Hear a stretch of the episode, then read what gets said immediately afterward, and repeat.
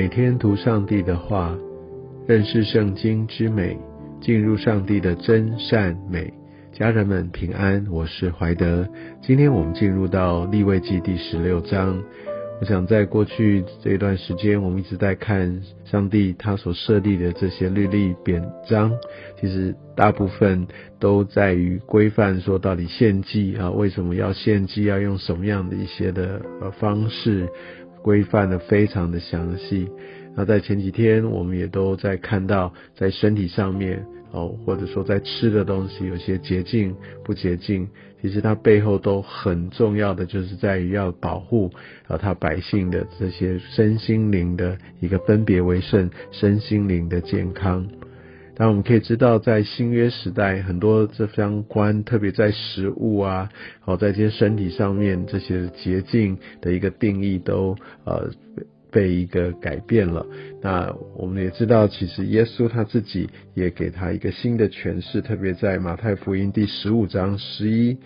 到十八节，甚至十九节这边说，呃，入口的不能污秽人，唯有出口的才可以污秽人。我相信神他所创造都是美好的，也因为时空背景的转移，特别也在于耶稣基督他为我们献上，所以我们现在不必再守这些相关的这些的呃一些的条文礼仪律例，也不。用在真正的一个献祭，但是很重要的是，我们必须从这些律例典章当中看见神他对我们的一个心意，他在这个规范当中他的本意是如何。比如说，我们可以看见他对罪的态度，罪让我们与神隔绝，罪让我们没有办法与神继续来同住，没有办法让我们在他的遮盖跟保守当中。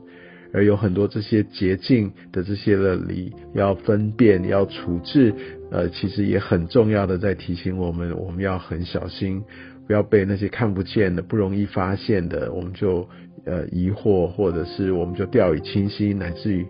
呃忽略了它的那个强大的一个传染力。所以，我想这方面都在过去几天的经文当中给我们很深的一个提醒。在今天我们所读的是一个赎罪日的一个定地，一年一次，在这一天，全以色列人他们都要为着他们的罪来赎罪，然后也献燔祭，他们把一切的献上给神。我相信有一个这样的一个特别的一个规范，可以帮助神的百姓哦，可以真实的来知道自己的身份，也更深的能够被提醒要。来到上帝的面前，在第二节这边，他说要摩西告诉亚伦，亚伦是大祭司嘛，但是他告诉他说，不可随时进圣所的幔子内，到柜上的施恩座前，免得他死亡。我们可以看到神他也再次提醒啊，我相信这有两个很重要的意义。第一个就是说神他的一个恩慈的一个本质，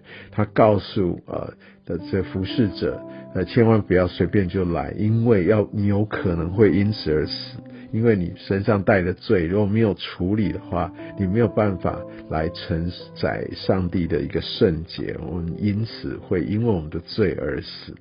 第二个。也就在于说，提醒不是服侍者，他是可以按照自己的意思，或者他因为他为神感觉上做很多的事情，他就可以恃宠而骄，他就可以好像不把上帝的一些的一个旨意，或不把上帝一些的本质，他的呃圣洁就掉以轻心，不可以这样子，他必须也很谨慎的。呃，能够时时的来牢记，也能够遵行上帝的一个旨意，不要因为他在某一个位份上面，他就自高自大。在另外来说的话，我们可以看到。他告诉亚伦，他们要穿上细麻布的一个圣衣袍，然后细麻布裤子穿在身上，等等这些他献祭啊，我想都要穿着细麻布的衣服。在启示录，我们可以看到这些细麻布衣，就是代表着众圣徒他们所行的义啊，是一个在神的公义里面所行出来一个一个真实的一个。义的一个一个行为哈，所以我们要非常非常呃认知到上帝他的一个心意啊，所以所以呃在这样的一个赎罪的一个规范上面，我们也可以看见，这也是是一个我们跟神来对齐一个很重要的一个意涵。而在第八节，呃，这边可以看到，我想也可能跟很多人会有点疑问，就是说，哎，好像有两只羊，它要撵揪，一揪归于耶和华，它要死掉，哈，要要献上，要成为赎罪祭，但是另外一揪是归于呃阿撒谢勒。那归耶和华来献作这个赎罪祭，我想比较没有问题。那另外一个要活着归于阿撒谢勒，所以阿萨谢勒，呃，这个有两种，就是学者有两种说法，一个就是阿萨谢勒很可能是指的所有的偶像，这些外邦的神，或甚至是撒旦魔鬼。那意思就是说，把这一切不是献给他，绝对不是哦，就是把这个放给他，就就让他跟着魔鬼去，把世世人所有的罪，好就放到魔鬼那边去。然后另外一个意思就是，呃，就是完全完全的去除，好，就完全的跟神的家是没有任何的关系。所以我们可以读到后面的时候，你可以知道那只羊，它就让它自己就走到旷野去，他们献上了整个赎罪祭，抹去了这一切的罪孽，去除掉这所有一切罪，让这个罪归于那恶者。我相信这就是整个的一个在呃整体的一个赎罪记上面很重要很重要的一个意涵。那另外来说的话，我们可以看见在呃整个的一个亚伦的献祭二十二节二十三节，他要先为自己来献祭，然后献祭之后呢，他在呃那个时候他脱下圣袍，然后再穿上再来他扮演一个另外的角色，就是他要为百姓来献祭。